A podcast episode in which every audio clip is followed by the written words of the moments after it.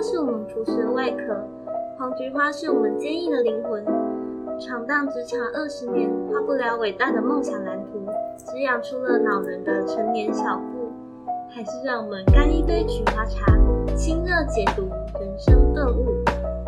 欢迎来到劳工菊花茶水间，我是 Desire，我是 Angel。接下来我们将用煮一锅菊花茶时间，来跟大家聊聊七部你不能错过的职场电影。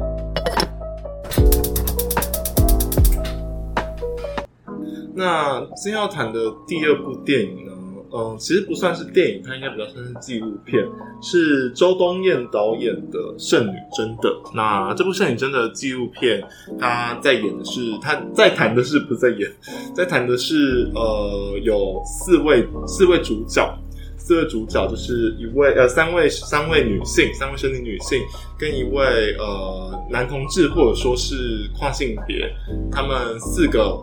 在我们社会定义下的社会规范下的所谓的超过三十岁尚未有伴侣、尚未结婚，就是我们会称为这样称呼这样的人为圣女。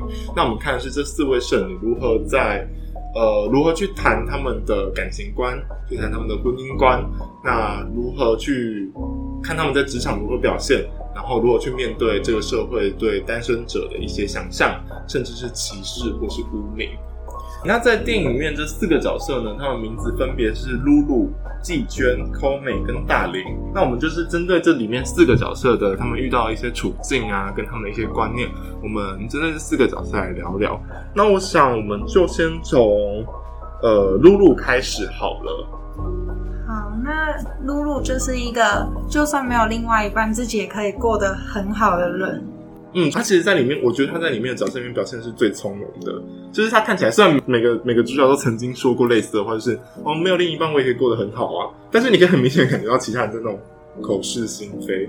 就是、他，不会一直说我要把自己嫁掉。对对对对，一边说哦，没有另一半我可以过得很好，然后一边说我好想快点把自己嫁掉，都好好寂寞，我好想结婚哦，好像有伴侣之类的。可是我觉得露露在里面比较特别，是她看起来是最不口是心非的，就是最心口如一的人。就是他在说，呃，一个人也很好的时候，他感觉一个人看起来是真的蛮好的。而且他自己也有说，就是如果真的有好的另外一半，他也是可以嫁掉的。嗯，对，就是我觉得真的蛮从容的。但是说能遇到就遇到，不能遇到那也没关系的那种感觉。哎，我觉得这边可以聊一下，就是露露她的平常的兴趣以及她的一个梦想。就我觉得她是一个在在就是在这部纪录片里面，她也是一个很特别的一个女性。他的兴趣是路跑，而且他有说过一句话，就是呃，就算一个人也要很精彩。就是他说，就算一个人，那你要让觉得让人家觉得你是一个精彩的三十岁，然后精彩的四十岁，精彩的五十岁，巴拉巴拉巴拉，就是不断想要证明说他一个人其实也可以过得很好。然后他透过了很多的方式，干嘛？你干嘛摇头？你觉得一个人没办法过很好？只 好 录进去了，没有不可以剪啊，可以剪。啊，如啊，如果。如果你真的过得很好，你也不会强调一个人过得很好啊。对对对，就是我刚刚就说，对，就跟那个那个那个什么蝴蝶姐姐说自己是快乐冠军，不是一样的道理吗？然后三家哥说，我都摸小孩子那个。如果说他真的就是一个人过得很好，就是为什么要特别强调？就不会把一个人这件事情特别拿出来讲。可是我觉得他会把一个人过得很好这件事情，不是说他是在捍卫人家质疑他。对对对，我觉得他比较像是，因为其他人都觉得你一个人怎么可能会，就是这社会上都觉得，天啊，你三十三十好几了，三十好几了，就是三十好几了都还没结婚，你一个人怎么可能过得很好？我觉得他那句话比较像是在回应说，但是即使别人再怎么质疑我，一个人也可以过得很好。是，你可以唱一个萧亚轩的《一个人精彩》。你没有听过吗？我应该有听过。就头发甩甩到我知道，我知道，我知道。后面那种，把它剪进去。会说 拜拜，祝你们愉快。我会一个人活得精彩。把它剪进去，把它剪进去。哎、欸，大家对露露都没有感觉，是不是？为什么没有人要聊露露？其实我觉得里面有提到一件比较有趣的事情，是他花了蛮他他有说到他一天二十四小时里面，他会花十六至十八个小时在工作，嗯，没有多的时间去应付，对对对对对，就是没有多的时间去 social 去社交。就然后那个就是导演有问他一个问题说，那如果以后你遇到一个对的人，遇到一个对的人，然后那个男人没办法接受你花那么多时间工作呢？那我觉得他回答蛮有趣的。他说就是如果他没有办法接受的话，那他养得起我吗？就我觉得就是这句台词确实让我印象蛮深刻的。会觉得就是就是因为这句台词，我会让会让我觉得你这个角色这一个这一个主角会让我感觉他是有趣的这样子。哦，他他自己是有说到，而且他不需要另一半的其中一个原因，是因为感觉看韩剧就可以满足他恋爱的心情，所以感觉他说可以就是把自己带入女主角，然后去感受那个恋爱的圣甘地。但是其实我在想，为什么通常爱讲这种事情都是韩剧？虽然这有点离题，但是 为什么是韩剧？为什么不是日剧？为什么不是台剧之类？但因为我觉得氛围不同啊，你日剧，所以我觉得日剧比较走清新过来哦，然后家庭。和温馨之类的那种感觉，就我觉得，对，我觉得同样日日剧在讲述爱情的方式跟韩剧就是不同，而且我觉得近几年日剧它越来它的处理爱情的东西，觉得越来越轻。哦，然后韩剧就是一直让你一直谈恋爱，就很浪漫。即便像那个三十岁还是处男，其实他也处理的蛮轻的。嗯，我觉得他是氛围处理的很好，但是但是其实他你真的刻。讲到他们那种相爱那种东西，其实他弄得很浅。嗯，而且韩剧的拍摄手法会一直去特写，很唯美，对，嗯，互看的那种。对恋。可是我觉得张伟一个问题是会对恋爱的想象太过的美好，对，太过美好，憧憬感。会让他对另一半的要求标准提高，可能标准提高，或者是对恋爱的过程的标准提高。但看完会有满足感吗？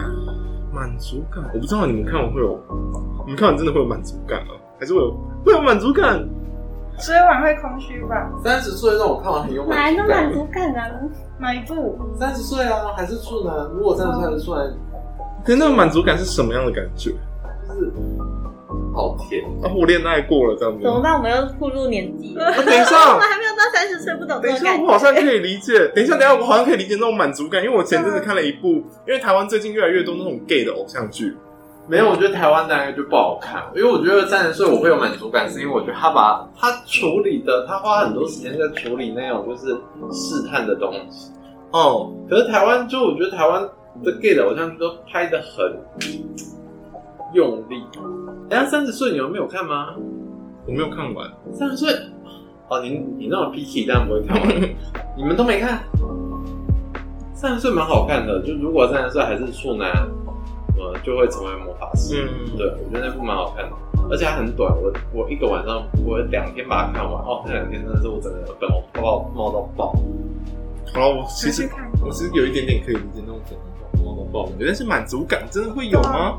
那我可以理解，看的过程中会有那个粉红啵啵啵啵啵，就是满足感哦。我是有，我是可以理解他的那种想法，嗯哼，感觉好像蛮合理的。可是你不会自己有满足感？追完会空虚啊，可是追的过程可能有。可是我觉得也很难讲，我觉得那是不同的年纪的那个需需求啊。怎么说？我觉得二十岁的时候跟三十岁的那个对于感情的需求就是不太一样。或者是也不能用年龄去直接划分，而是你经历到什么事情，然后你对情感的需求会不太一样。我觉得男生也很难带入看韩剧这个动作，因为我觉得韩剧塑造出来的感觉就是男生很帅，然后女生很漂亮，而我们一般的男性在看就会觉得我配不上这这样的女主，然后女主她身边的那个伴就是又高又帅又有钱，啊韩剧都会给我们刻画出这种场景。然后男生就会觉得啊，我的收入、我的身高、我的条件，个个都比不上男主角。那我这样，为什么反观女生看不会有这样？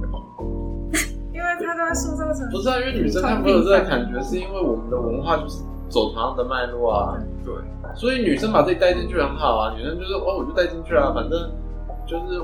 我就是要找到一个这么厉害的人，就像言情小说的女主角都是很普通的女，就是傻妹嘛，傻妹瞎妹，什么傻妹坏种系啊，所以我觉得男生男生在带入韩剧，如果说那种传统的那种二元性别，那比较难一点，哦，确实比较难一点，因为很少很少会拍，就即便你拍到女强人跟软烂男的时候，我觉得男生又会去抗拒把自己带入软软烂男这个角色。里面。剧。可以理解。他都是用女性视角去拍摄的。但因为我看异异性恋的偶像剧的时候，我会带入女性的那个角色的原因，所以就是没有这个感觉，没有这个困扰。这里是不管怎样，男主角都很帅。对对对对对，确实是。可是演艺圈本来就丑男就演不到男主角，这是实话。对，但是我们要稍微拉回来一下。韩剧可以满足恋爱的心情。嗯，但我觉得露露还有一个，反正就是我觉得在讲露露的时候，还有一个点是，我觉得他能够，假如说他真的能够一个人过得很好，不需要伴侣，可能还有一个原因会是他有一个很明确的某一个很明确的梦想，很明确的目标是他要去北极。就是我觉得他他所讲的那个很明确的目标跟梦想是，呃，其他角色可能没有的。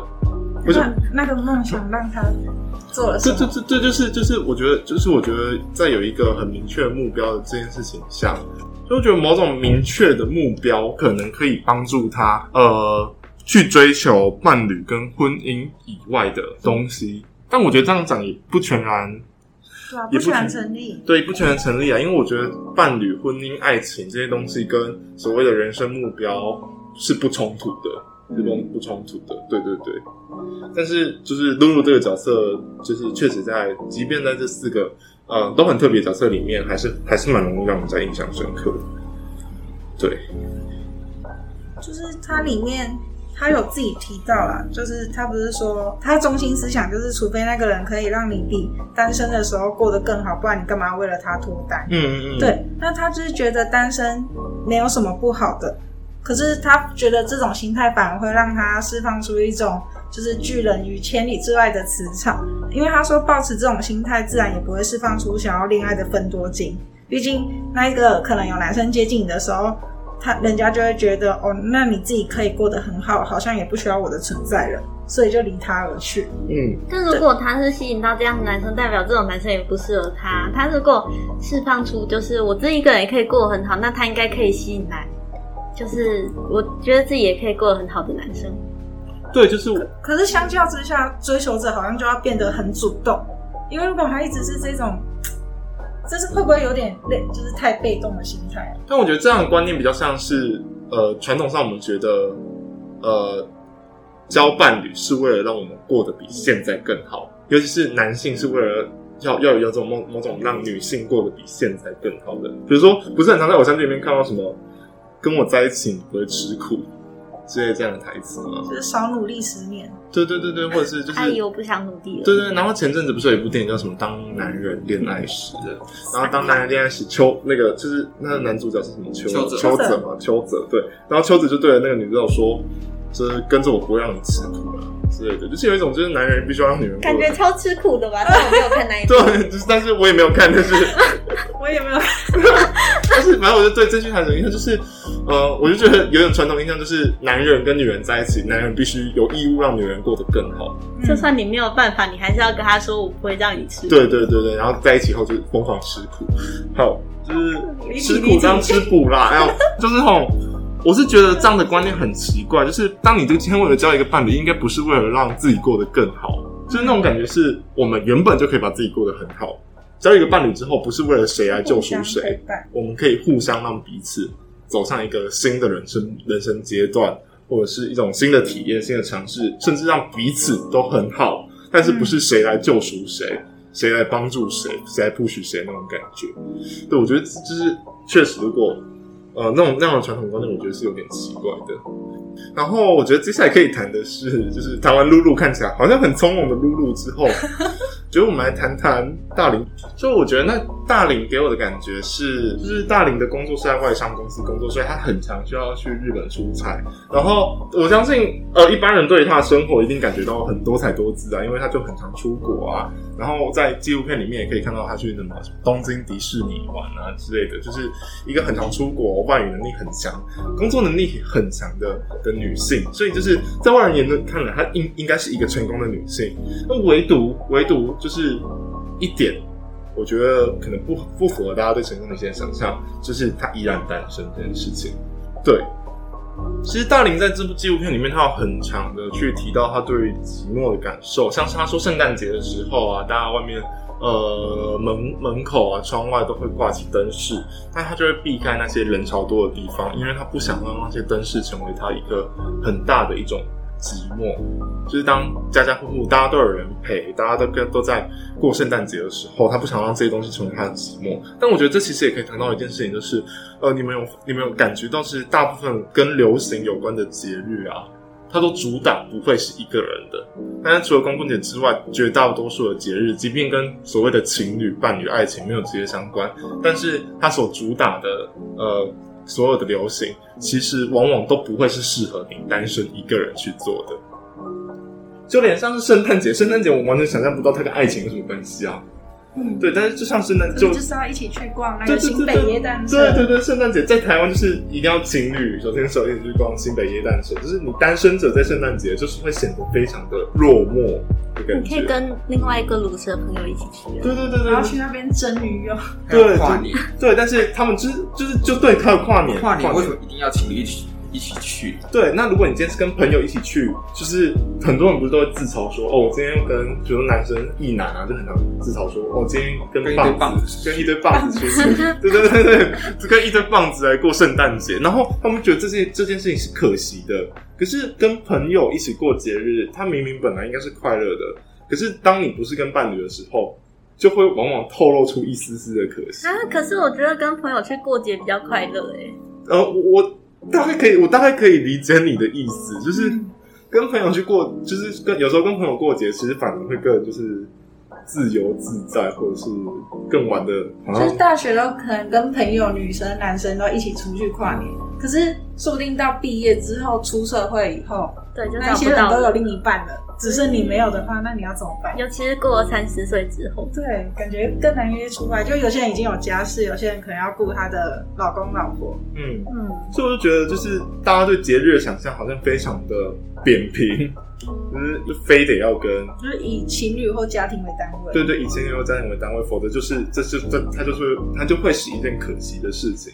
所以我觉得这其实也是一种大家整个社会对于单身者的焦虑，或者是大学生不是很常流传一种传说嘛，就是到了大二圣诞节对对对对对对对，就会鲁四年，就是怎么会有这种都市传说？而且你看，又是圣诞节，然后圣诞节的耶趴在干嘛？耶趴有人交际，对对对对对对，大家都会想要第一支舞，还有宿营的第一支舞，他们都是用来干嘛？就是。我觉得他要展现出某一种对于单身的焦虑，而且他那种单身的焦虑是一种异性恋的单身焦虑。对，就是他们同性恋不需要靠这些节日很焦虑吗？就是他们呃，我觉得同性恋这些节日依然会焦虑，可是我觉得那种感觉，嗯、呃，整个社会在这些节日营造出来的氛围其实是 for 异性恋的。就是他们创造出来任何东西，任何流行啊、商品啊、氛围啊，其实都是佛异性恋的。但，我们其实这个又是另外一层讨论，就是同性恋在这层氛围中被排挤、被排除在外这件事情。但我觉得它就显现了，光是节日这件事情就显现了很多很多的，呃，这个社会对于单身这件事情的想法。然后大林哦，大林在这部纪录片里面还有类似说过这样子的话，他说。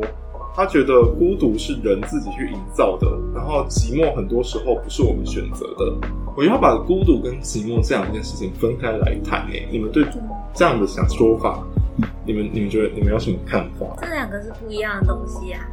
你那那你觉得他哪里？我觉得孤独是可以自己选择的。我可以选择自己要做什么，要一个人做还是跟一群人一起做。可是寂寞是你真的找。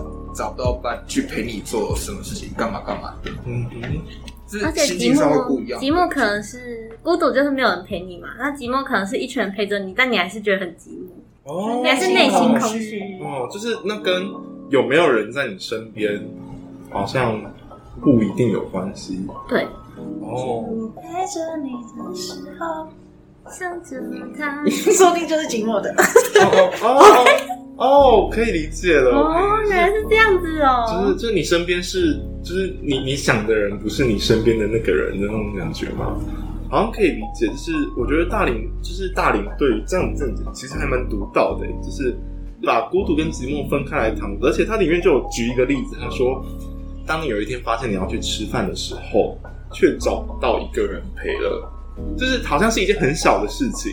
可是我觉得有时候生活中那种巨大的寂寞感啊，或者某种一个人的绝望、落寞的感觉，其实就是透过这些很微小、很微小的事情去累积起来的。就是吃饭没人陪，它真的很小很小的一件事情，它绝对不是什么大事，不是什么你出车祸要开刀没有人陪你。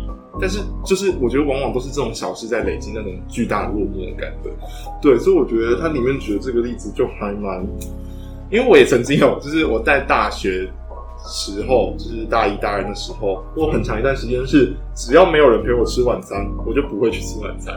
哎、欸，我之前就是刚去外面住的时候也是，就是当你对这个环境还很格格不入的时候，所以不会带回来，就是你连想要一个人出门都、嗯、都不会想。真的，原来你也会这样子？对对对对对，就是就是你你跟你就融入不了这个环境的时候，你一定要身边有，就是你你真的会，我真的可以那种寂寞感，就是只要没有人陪，我就不会去做这件事情，对、啊就我觉得，我觉得大林在这方面的见解是是很独到的，对。但是谈回来婚姻或者是爱情这件事情好了，就是其实大林也会看韩剧，这件事情跟露露蛮像的。对，就是哎，这部会看韩剧是不是就是大林跟露露？季娟有提到他在看韩剧吗？好像没有哎、欸。嗯，所以好像是大林跟露露，我觉得看韩剧这点也蛮像的，就是他也会在韩剧当中想象自己是。谁谁谁的老婆，然后谁谁是他老公之类的，就是这点跟露露其实有一点点像。嗯，对，就是呃，我觉得谈婚姻这件事情的时候，大理其实在他纪录片里面有提到一件事情，就是说他的人生当中从来没有过不结婚这个选项。嗯，就应该说，即使有这个选项，也不在他的选项里面。所以这个选项是存在的，但是不在他。他不是刻意去排除掉的。对对对对对，但他知道这个选项其实就是真真实实在这边不结婚，他就是一个摆在那边的选择之一。但是他这个选择从来不在他的选项里面。可是他有提到一件事情，他说勉强凑合的婚姻他是不要的，就是他想要谈恋爱，他想要谈过一场恋爱之后再来结婚。那我其实看到这边，我就会思考一个问题，就是想要恋爱跟想要结婚这两件事情，大家觉得是一样的吗？不一样的。或者说，恋爱的终极目的到底是什么？就是在大龄的观念里面，谈一场好的恋爱，它的终极目的就必须要是结婚。他觉得这样才是一场好的恋爱，才是一场有结果的恋爱。但，嗯，我不知道，因为大家觉得呢？我觉得就是，好，这边又要拉回来露露这里。嗯，就是不是说一开始可以看出就是露露的从容跟大林的口是心非，我觉得那个点就在于露露说过她不是没有谈过恋爱，她有谈她有尝过那一种恋爱的滋味，所以就是她结婚不是为了想要去谈恋爱，所以结婚对她来说就不一定就是不是那么重要。可是大林反而是没有去体验过那种恋爱的感觉，他也他不想。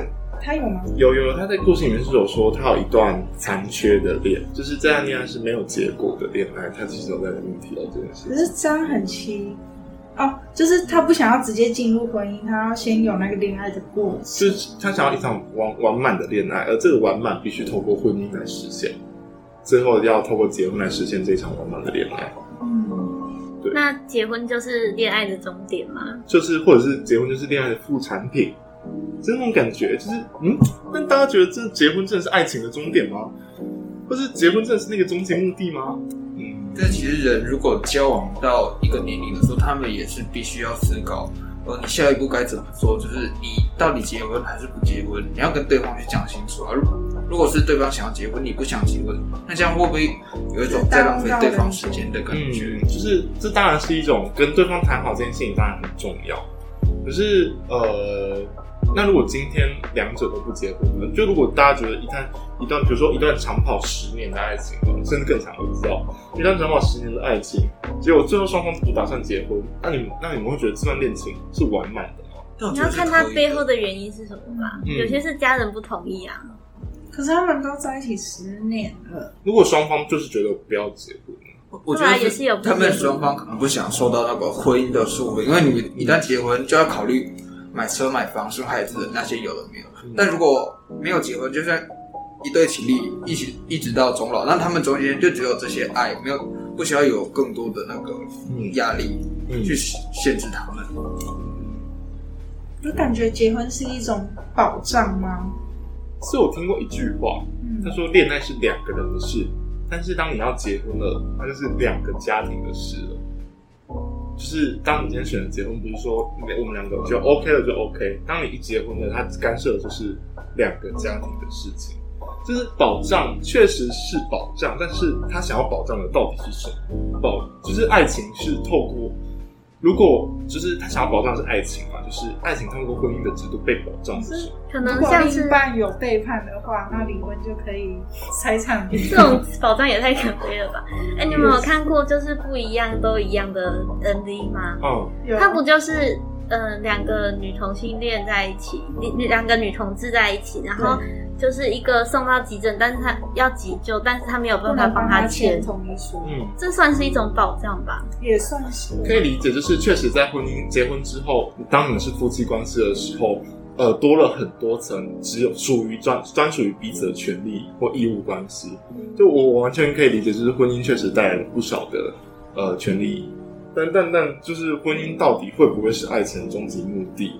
或者是，我觉得如果走向婚姻，这些权利可能是一种附属的，就是我觉得，呃，我们谈恋爱，然后我们附属这些东西，但我觉得不能够，好像不太能够把它反客为主的那种感觉，嗯，就反过来是我们是为了这些东西而去谈恋爱，但我觉得这好像很难，就现阶段因为我们都还年轻，对，所以现阶段好像也还没有办法有说什么。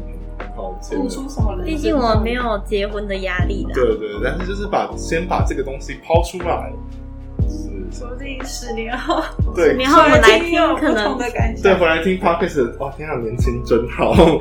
十年后回来听，那时候到底在说什么？对对，那时候到底在讲什么？会不会听了听听一听之后，十十年后的自己就顿悟了？对，十年后顿悟就出家 了，就转头去跟那个未婚夫或未婚妻说，我不结婚了，我要出家。哎、欸，不过我之前也有跟同，就是跟我朋友讨论，就是为什么不能就一直维持单身？嗯哼，就是最后还是要走到结婚。嗯，因为不是可能你到了这过十年之后，可能你的朋友都结婚生子，然后他们生活重心又放在家庭，嗯，这样就会像你刚刚说的，就是吃饭找不到人啊，那种一点一点的空虚。嗯，我可以理解，但是我觉得这个根源反而会是这个社会告诉大家你一定要结婚。然后再透过这样的方式来造成你不结婚的压力，可能到那时候就不会有这种问题。嗯，对，就是就是，我觉得多少我不知道哎，跟朋友就是在不同的的那种世界，但需要很大勇气哎，我觉得，就是跟我们同一辈的，我们所认识的交友圈的朋友，走一个完全相反的相悖，就跟那个太早生一样的道理。对，他真的需要很大的勇气。那人家在玩的时候，你在家就是顾小孩，嗯，你小孩长大，你可以出去玩，人家才刚生。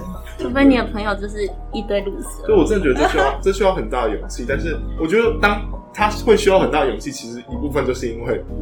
这个社会定了某个规则，就是要你呃三十岁以前结婚，然后三十岁前生小孩，有一个稳定的家庭、稳定的工作。所以当你不这么做的时候，身边所有人都这么做的时候，你就会充满压力。但我觉得这部电影放在现在也有一点不合时宜了，因为这是二零一五拍的片嘛。嗯，你觉得哪里不合适？就是感觉现在很多人就是到二八二九还是。逐渐开始出现所谓的单身贵族了，还没有，就是没有结婚，感觉还是过得很好，而且看起来是很年轻。哦、嗯，我觉得这会不会有一部分源自于现在的人对于生小孩这件事情的压力比较没有那么大了？或是是吗？觉得比较可以不需要生小孩吗？应该说生小孩是一个很大的经济压力，就是结婚也是要花很多钱。对，然后生小孩这件事情逐渐变得不不那么必要，就是不是以前那种，就是一定要传宗接代。就是以前，我觉得以前顺序是这样，就是呃，我们先谈恋爱，谈恋爱是为了结婚，结婚是为了传宗接代，有这种感觉。所以我觉得，当这个锁链的其中一个部分被斩断了，传宗接代这一点不见了。我们好像没有那么必要传宗接代，我们知道小孩子很难要，我们不要听老人家叫我们一直生小孩。我觉得传宗接代这一点被砍掉之后，结婚这件事情就好像有点被松绑的感觉。就是，即便到了二八二九，我们也不急着结婚。我觉得那个三十岁会不会是一种适合生小孩的年龄？就是我们那个适婚年龄会不会其实某种程度来说是一种适合生小孩？三十岁前比较好生。对对，三十岁前，因为那那我就觉得可能可能那个适婚年龄多多少少还是跟。所谓的适合生小孩的年龄，多少有一定关联的。对，有吗三十岁以上代表的话，对社会年龄，社会年龄不就是一个社会共同的那一个吗？期待嘛。嗯。那可是你觉得，你觉得为什么近几年所大家对单身贵族这件事情越来越可以接受？我觉得很多长辈发现自己家的小孩也在当单单身贵族，他就没有，他就更更缺乏利润去叫外面的人生啦。我觉得这是一个很很实际的问题，再加上这这跟社社经环境的改变也有关系。而且我在想，就是现在人是不是对学历的追求爬得越来越高？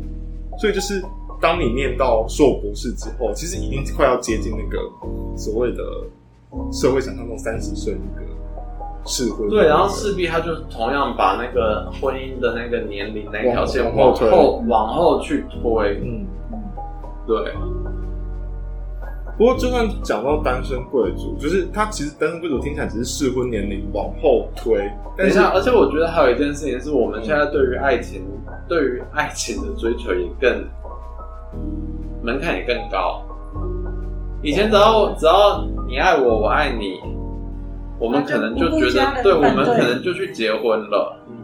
而且同样的，包含像是小孩教育的问题，现在。养的这么这么认真，就是小孩是精养，精养的话，你必你同时你就会考虑到经济能力啊，嗯，你经济能力考虑到，然后然后所以你就会时间就会往后推啊，你二十五岁怎么可能有经济能力去经验？我觉得这些都可能是很多个层面啊，嗯，但没有哪个层面说哦就是他了，那我也没有利润，我也没有呃一定的。事实基础告诉你说，这样我讲的那些是对的。呃，婚姻的延后，婚姻的延后，我觉得社会就是人口的关系、教育的关系，其实工作的关系肯定都有差。嗯，对。那现在的工作工时，其实工时，其实现在工时有没有比以前长？我我我们也很难去讲。因为以前工时很，就是你没有很黑啦。以前多做也不会被发现。对啊，以前就是你做很久，其实也不会被发现。但我猜现在的工作压力或工作工作压力会变大，所以我觉得太多面向了。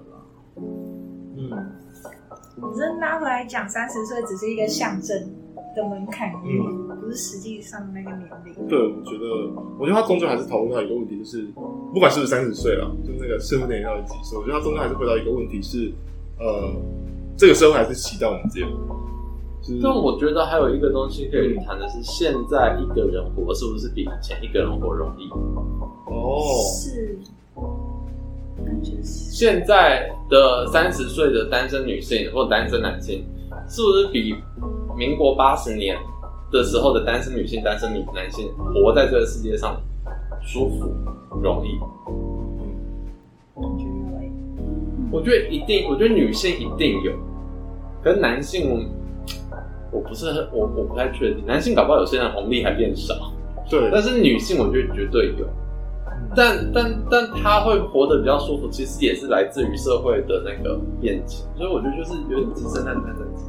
说问题讲到后来好像变成鸡生蛋生鸡好用，对，鸡生蛋蛋生是好用的。你说讲不出来就鸡生蛋蛋生鸡这样。但是你要讲这样鸡生蛋蛋生鸡，你还是如果说你能够把一些鸡跟蛋到底是，你要先把鸡跟蛋理出来啦，就是至少有这些因素，嗯，然后它可能是有相扣的，没错，对。到底是社会环境的改变影响了我们对于高等教育的追求，还是因为高等教育普及化而产生社会环境的改变？那每个人他的原生家庭跟他的那个所处在的社会环境，他会有不同的比重。可能有些人的原生家庭，他特别强调的是教育这一块。例如说，像是老师的老师的家庭的小孩，就会特别强调教育这块，所以他会期待你念高。念高的时候，你的结婚的那个就往后延。结果都是婚姻时间往后延，可是他的背景、他的原因是不同。反正我我想到一件事情就是。呃，女性的择偶标准，我觉得确实是有在提升的。就是这个社会的对于性别意识的逐渐开放，确实让女生多女性多了的择偶标准是可以被放宽。让他们更多的对择偶的想象。但我觉得刚刚说的什么男性红利变少，我觉得这件事情确实是的确有可能在这个社会上是正在发生的。我突然想到一个，可是好像没关系。嗯，就是感觉都没有听过女生找外配，可是都是男生会去找，到现在还是。这可能跟性别比。现在没有，我觉得不是。对啊，因为台湾感觉好像也还好。那会不会跟刚刚说的择偶标择偶标准是有关系的？就为什么男生会，就是女生如果找不到，就好像是单身。我觉得这个这个问题蛮有趣的。不会不会，我觉得这个问题是，呃，第一个是有社会期待。嗯。女生男生要结婚。传宗接代。女生不用。嗯。社会期待会强弱。第二个是，呃。他如果说我们的那个薪水的阶级都都差不多的话，就是呃每如果在每个薪水呃中产呃中产以下那一块都如果就是男生女生分配都差不多的话，那这样到时候男生就会有一群落落单，大家都这样往往下涨的，那最后这一块我不我我不是很确定的、欸、这个。我我只知道之前有老师做过台湾男生去组团去买春哦的这个讨论。嗯，那像像他刚才说到那个择偶女性择偶标准比较高，就可以扯回刚才露露的那个问题，就是他不是说除非那个男生养得起我，嗯。对，就如果那个男生没办法接受他工作时长那么长，那他养得起我。可是我也不，可是像我，但我觉得我讲不准。但我有时候就想说，如果我是异性恋的话，我会不会也希望，我会不会也觉得女生可以赚比我少？我后来想想，不会啊。就他说赚比我少，我要养他，也拜托。很好啊。啊？我说小可以少努力几年都很好。对啊，就是大家至少要齐头吧。我觉得。我不要养我，我没有要养你，可是我也没有要你养。可是我觉得很多女生也会讲这句话，我没有要你养我啊，但你不能让我养你。嗯。可是男生有这个观念，好像很正常。不是，好像不是男生有这种观念，说我男生就是我没有要你养我，但我可以养你。对啊，我而且有时候是我必须养你。嗯，这个社会告诉你必须养你。但是这个社会到底为什么会告诉我们这么多事情呢？我觉得这会不会是有点慕强择偶的观念？就是女性可能会想要追求比自己还要强大收入，还有社经背景比自己都还要强的男性，就就造成说男性会，对，就是会有一对会有一群人继续往下找，然后最底层的那群男性反而就找不到这样。对，可是我突然想说，我说我们把异性恋这一件事情拿掉，嗯，摆在同志里面的话，同志会有这个问题？我觉得反而不，我觉得从这个问题是别的，就感觉心灵契合。你觉得不会吗？不会有谁找谁的问，就是谁特别去找哪一个阶层的谁的问题，哪一个阶层谁特别去找哪一个阶层。所以你，所以如果说把性别、把把把异性这个东西拿掉的话，所以代表说这个问题真的是根基于性别咯。他会，他会从呃。我觉得他某种程度上真的是根基于性别没有错，但如果他真的发生在同性恋的话，他会是除了性别之外的其他阶级，比如说文组、文组 gay、理组 gay 之类的。而且我觉得到现在，嗯，怎么说？我觉得比较像说到我们中华文化的思想，就是男生要养起一个一个家庭，这种感觉在我们儒家社会中是特别重的，而且还是存在。对，而且还是走到现在还是存在。对。女强男弱那个形象才会被人家就是为人所诟病，所以所以其实我们也不用录，我们所有的回头就是父权，然后儒家儒家父权。我觉得跟性别有很大的关系。对，我觉得脱不了性别。你说三十岁一个人还可以过得很好这件事情，就回头来看还是性别，他可能还是整个社会的性别文化、性别意识之类的。我觉得。我觉得，如果说你拿到男同志的，但我自己是感觉不到有谁真的有哪一个阶层的男同志特别在选哪一个阶层的男同志。可是我，可是你会选一个比你懒惰的男同志吗？你说在经济能力上比你懒惰哦？我觉得你你假设你以后去做剧场，然后你已经就是经济就是比较不稳定，可能就是有的时候有，有的时候没有这样。那我就不会。然后你觉选一个比你就是更烂更不就是经济状况更就是更不好的男孩子，你会吗？不会啊，我至少要确保两双方都养得活自己。为什么对方会选择他烂的比自己烂的冷人，暖的？对，他可能很迷人啊。就是有一些不是不是，例如说，例如说那个什么，你说彭，哎、你喜欢彭于晏对不对？啊，彭于晏不是阮经天，哦，说如果阮经天很穷，我还是会跟他爆在穷我还是会跟他在一起，我会赚钱养他，可是你做剧情，我就不会做剧场，对啊那我觉得我就会去做公务。那你是基于 那那所以你是基于什么？你觉得哦，对方的演技，魅力吧？基于爱啊，对啊，就是好好浪漫哦，天啊，我就会去做公务员啊。所以我们还是要相信爱在这中间还是对啊有价值的，要相信爱情啊，还是要相信爱情不。要再偷 歌名了，你一直在偷歌名哦。说一个社经地位比较高的女性，就，然后女性没有办法接受一个社经地位地位比她低的人，但我觉得这个这个在同事里面好像就比较不会有，像是女同事的话，就会比较倾向说互相照顾。因为就我们没有一个必须要谁照顾谁的问题，也许会有，就是大家可能会去分 TP 一零，也许也许会有一点点影响，可是 TP 一零终究其实，在同性恋里面，它不是一个那么分界鲜明的东西，不是像生理男生理女那么分界鲜明的东西，而且它比较常发生的是在床上，哈哈，就是他对对，所以感觉只要把没有性别 TP 那个不会发生在床上。哦对，不会不是床上，只要把性别这块东西拿掉的话，就变得很合理耶。因为都是女性，你不能说什么啊。他可能会有共一个共同性，就是我想要找一个至少养得活自己，或者是呃可以养我。可能大家私心会觉得希望有一个对，那那些。都变成自己的个人因素，对对对不会有社会期待去干扰你的那些就有些人会很在意别人的想法我法。们这样好像在把观众洗脑，真的是。就是当变成同性恋之后，这些问题就解决了。大家快点来当同性恋。我要你们把男女黑我把性别的标签撕掉，我的目的就是这个。Happy to be gay，耶！这样可以吗？完蛋了。大家一起当，我觉得我们大龄够多了。我们接下来下一个换季季娟娟，季娟那那他就是季军，他就是一个剧团制作人，软剧团还蛮有名软的，剧团。对，看他的剧团蛮有名的。然后她在职场上面就是一个很有主见而且能干的女人。那她其实表面上她都说她不追求恋爱，但是她表现出来的是比露露跟露露跟大林还要渴望，因为她有一幕她就讲到说啊，就是她在韩国的那个有爱心锁的那个墙。看夜景的时候，他就说他有一次也是去看夜景，然后看着看着他就哭了，他就看到就是其他人都有情侣的陪伴，然后就突然一种孤单的感觉袭来，这样的感觉涌上心头。对，就是所以我们可以看得出来，他表面上虽然说都说他不追求，但是他内心其实是很渴望的。那他朋友也在里面提到说，就是他是一个很容易在恋爱中去迎合对方的角色，就不像大林跟露露那种。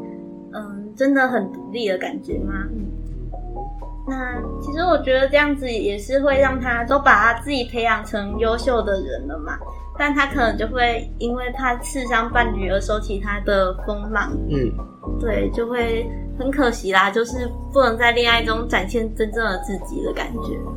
就是我觉得害怕自己的光芒会呃让别人感到刺眼，让对方产生自卑感。对，我觉得这件事情也蛮特别的啦。就是呃，季娟如果是男性的话，那女他生就不会有这个困得，扰啦。就他可能也不会这个困扰，就是就反而觉得哦，我老公好厉害。就是我我表现给我老婆看，我超亮眼，哦，他好棒哦，这样子。我超亮眼，bling bling bling。超亮眼又是哪里的台词啊？我走在路上都在发光之类的。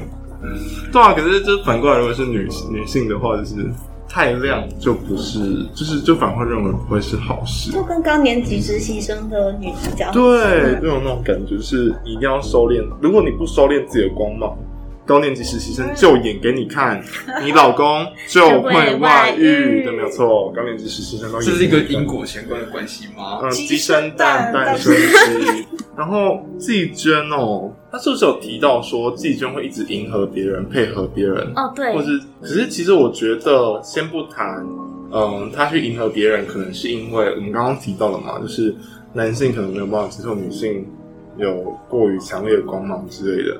但我觉得，就算不谈这个，当你的伴侣过度的迎合你的时候，其实对于另一方而言，可能也会是一种压力耶。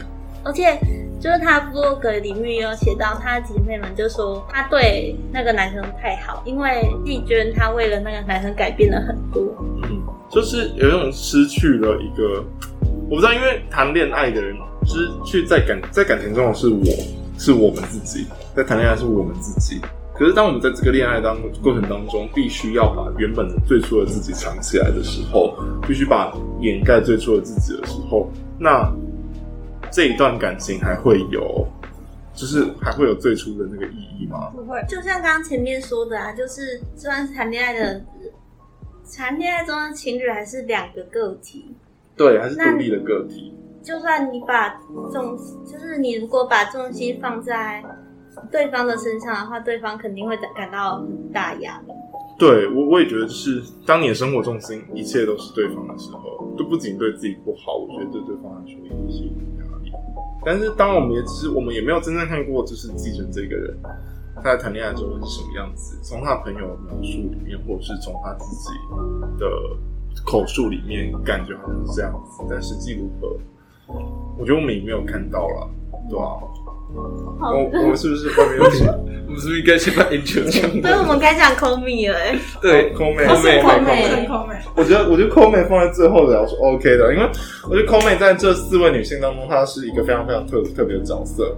呃，因为他可能是一位男同志，或者是我们说他可能是一位跨性别，这样子。那当然，就是呃，空美在他纪录片里面并没有很明确的说出他的啊是什么样的性倾向，或者是他其实他的性别认同，他其实并没有很明确的说出来。所以我们能够透过一些暗示得知到，他可能认为，呃，他他呃，虽然生理上是一个男性。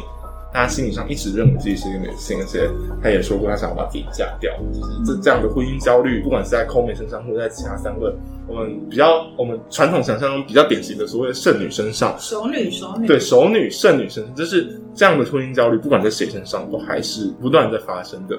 但我觉得 Coleman 更特别的在于，他是一位生理男性。我我觉得这件事情比较特别一点。然后谈生理男性这件事情的时候，其实呃，我们会用两种，刚刚我们用两种性别身份来讨论 c o m 一种叫做男同志，一种叫做跨性别。对对对，那其实不不论是男同志或者是跨性别，呃，这样种呃，我们所谓我们称之为所谓的性少数，其实在婚姻市场所面临的困境，并不比女性还要少。或者是他们面临的困境又是更特殊的、更特别的这样子。那我觉得呢，Coleman 在影片里面看到的，就是他现在的生活状态，就是他有在积极参与一些宗教的活动，然后还有一些教学，然后剧场的工作。那我觉得他面临的问题就是，可能是性少数族群，所以在寻找伴侣的时候需要付出比较多的心力这样子。还有他也是已经年过三十了，在这个年龄的分界线去找伴侣，可能也会更困难一点，因为择偶条件可能会发生改变。好，那电影里面有几个镜头是描述他单身，渴望找一个伴侣。第一个就是夜深人静的时候，他会说：“我总是一个人在过夜，有伴侣是一件很美好的事情，但我没有伴侣。”然后第二个就是他穿上了婚纱，拍婚纱照的时候笑容是很幸福的样子。也就是说，他渴望着一段名分，但还是找不到自己的呃另一半。嗯，电影里面有提到说，做一个新娘是他从小到大的梦想。也就是说，他从小的时候，他对于他自己的性别认同就觉得我应该是一个女生，可是为什么是生在男生的身体里面？就连他妹妹都有说，我觉得我的哥哥比起哥哥，他更像姐姐一样的照顾我。我觉得他们面临的婚姻遭遇，除了就是。呃，性少数的所谓的婚姻市场，或者是呃性少数的爱情，更不容易浮上台面去讨论或被看见之外，我觉得还面临的是一种对于自我的认同，或者是一种冲突啦。因为像是刚刚提到，空美很常去参加宗教活动，他的信仰叫做基督教。那我们其实也知道，就是呃前阵子婚姻平权运动在沸沸扬扬的时候，有一个很大的保守派。反对方就是台湾的基督教，对对对对，当然它有分分为所谓不同教会，可能呃会有不同观点，但确实一个很大的保守派跟反对方就是基督教。那 Koome 在这样一个相对保守的宗教环境当中，他其实在呃纪录片外的访谈，他有提到过说，他在三十岁以前，他不断的去想，他其实想要找一个想要嫁给一个男人的，想要成为一个新娘的，但是他不断的在想，他这么做其实就是背叛了自己的上帝。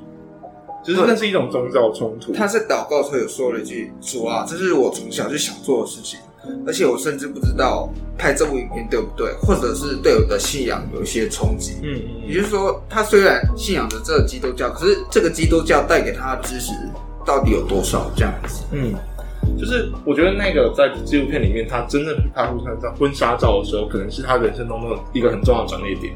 他告诉上帝说：“我不知道这么做对不对，我不知道这么做有没有背叛你。”是不是你想看到的？但是我这么做了。我觉得是一个能力，就是他真正的理解，呃，宗教，他真真正的找到宗教跟自我之间的某一个平衡点，或者是他真正的去理解到所谓的上帝爱爱你，就是上帝爱人这件事情，其实是无关乎呃性别或性倾向的，是一种他得到了一种对于自我的解放，或者是对于自我的一种呃一种新的解读，一种新的诠释。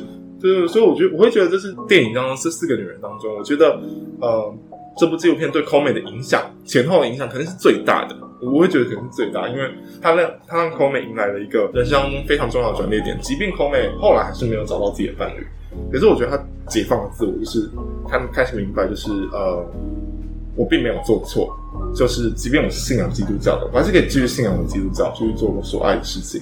但同样的，我也可以去追求我所爱的，我可以去成为我自己人生当中的主宰，我可以自己决定我要和谁在一起，我是什么性别，我是什么性倾向，而不被这些框架所束缚住的感觉。对。不过我觉得聊到那个婚姻的焦虑啦，就是跨性别用男同志，这些是性少数所面临的婚姻焦虑。我觉得他可以谈到男同志的所谓的男同志的文化。还有所谓的阳刚气质、阴柔气质，我觉得这不管在异性或同性的文化里面，都有一种现象叫做对于阳刚气质的某种向往或崇拜，就是父权。所谓的父权社会，其实所谓的父权社会就是一种对于阳刚气质的过度崇尚，跟对阴柔气质的过度贬义。然后我们又会直接认为说，阳刚气质等于男性，阴柔气质等于女性，你还不能错置。就是今天，就算一个女性很阳刚、很阳刚，你还是会被贬低，因为你错置了阳刚气质不是你应该有的。就即便父权社会非常崇尚阳刚气质，但你一旦阳刚气质跟阴柔气质错置的时候，它还是会被贬低。所以我觉得，呃，男同志或跨性别在呃婚姻市场的所谓的焦虑，有时候会更加体现在就是两边不讨好的那种感觉。就是比如说，我今天如果是一个。男生理男性，但我打扮得非常的漂亮，非常好看。我觉得我是一个女性，我觉得认为我应该有女性的妆容，我将自己打扮成社会中想象中女性的样子。但是他可能，他可能依然没办法跟一些男生在一起。但是我如果我今天认为我是女性，我让自己打扮得漂漂亮亮的，就是社会期待中女性该有的样子，那我是不是也不一定能够跟男同性恋在一起？因为男同性恋的内部文化当中确实有某种对阳光气质的崇尚。那今天你这么的阴柔，我就可能在男同性恋里面也很难去找到呃你的伴侣，就是也很难找到真正爱你的人这样子。所以我觉得它就是呈呈现出一种在婚姻市场当中呈现出一种两面不讨好的焦虑，两面不讨好的困境啊。对，所以我觉得我觉得这可能也是 Koome 在嗯这部纪录片，就是这部纪录片里面在谈 Koome 的时候，我觉得这也是一个我们可以思考看看的议题。最后可以聊的事情是，你没有呃，我们在 YouTube 上面公示的频道上面看到这部纪录片的吗？你没有下去看他们留言吗？有，上面留言很很恶毒，对，很恶毒。上面就是上面下面的留言最最常出现的是，我觉得他们会剩下来，其实是因为长相的问题。就连这样纪录片，其实有一种呃去除单身者污名、撕除单身者标签的这样的意涵的纪录片，底下的留言都还是可以有一个人说。觉得说，呃，所这四个角色，就是直到现在还单身，让他们被剩下来，其实是因为长相问题。呃，我觉得这是一个很值得讨论的社会现象，就是他他很荒谬。我觉得他，就我觉得底下留言还是一再显示的，重复显示了，呃，这个社会的外貌焦虑。那我们可以知道，所谓的外貌焦虑，实际又跟婚姻焦虑是被绑在一起的。如果我们长得不够好看，我们在这个婚姻市场当中就有可能被剩下来。所以我觉得这两个东西往往是绑在一起。为什么会有外貌焦虑？是因为我们对于被剩下来这件事情是有焦虑的。可是我觉得话就是说到底说回来，剩下来这件事情是真的存在的吗？就是到底为什么？它是一种选择啊。对啊，就是为什么？感觉好像变成被动，就是对对对，就是我选择不在不跟人在一起。怎么好像就是你的选择被视为是一个很负面的东西？就是我今天选择我要单身，我今天选择不结婚，为什么我就是被剩下来的？为什么我就是要被贴上一个剩下来的标签？这个所谓三十岁不结婚剩下来，或者是即使这个年龄被往后推好了。但到底几岁之后属于被剩下来？到底是谁由由谁来制定的？凭什么有这样制定？对啊，就是我觉得所谓的剩下来这件事情，其实是一种假议题，所以它其实是一个假命题啦。就是从来就没有，我觉得这个社会上从来就没有谁是被剩下来的，就是每个人都有自己的人生，每个人都有自己的选择。所以，所谓剩下的这件事情根本不存在。是，就是当我们有人在谈剩下的这件事情的时候，其实应该听得出来，就是在谈这件事情的时候，是为了服务某些逻辑，或者是所谓服务我们父权，就是父权社会的某些逻辑啊、某些思想之类的。对对对，我我自己是这样想啦。然后拉回到高年级实习生，对对对，我觉得还是要拉回拉回到高年级实习生。我觉得高年级实习生也透露着一个讯息，就是高年级实习生是有结婚的。呃，当你的职业非常成功的时候，你的婚姻就会破碎，然后你就会觉得，其实这是一件很荒谬的事情。就是呃，我们一方面要求女女性要漂漂亮亮，要结婚，要自主，要独立，要有内在。但是当女性真正的得到了做到了某种程度的独立自主。今天就算很成功的达到达到了那个主管这样的位置好了，对，但是我们又告诉她说，就是就是就是反过来，我们却会觉得，呃，我们却又告诉他说，这么做会导致你婚姻的破碎，这么做你婚姻不会美满，对。但是当女性很认真的去打拼自己的事业，不结婚，那我们不结婚不就好了吗？很认真的去打拼自己的事业，不要结婚那没关系啊。如果说你这样会婚姻破碎，那就不要结婚啊。很认真去打拼事业的时候，这个社会就会告诉他说。你应该要结婚，你你你你怎么可以单身？不然就会被贴标签。对，就是被贴下一个剩女的标签。所以我觉得，像高年级实习生还有剩女真的这两部呃一部纪录片跟一部电影并置，我觉得就是它确实是可以看到蛮多呃有趣的现象。这些有趣的现象可能指的是一种这个社会对于女性的一些不合理的要求、不合理的标签。当然也不止女性，我们也看到性少数的，就是这个社会对性少数对女性这些不合理的。想象之类的。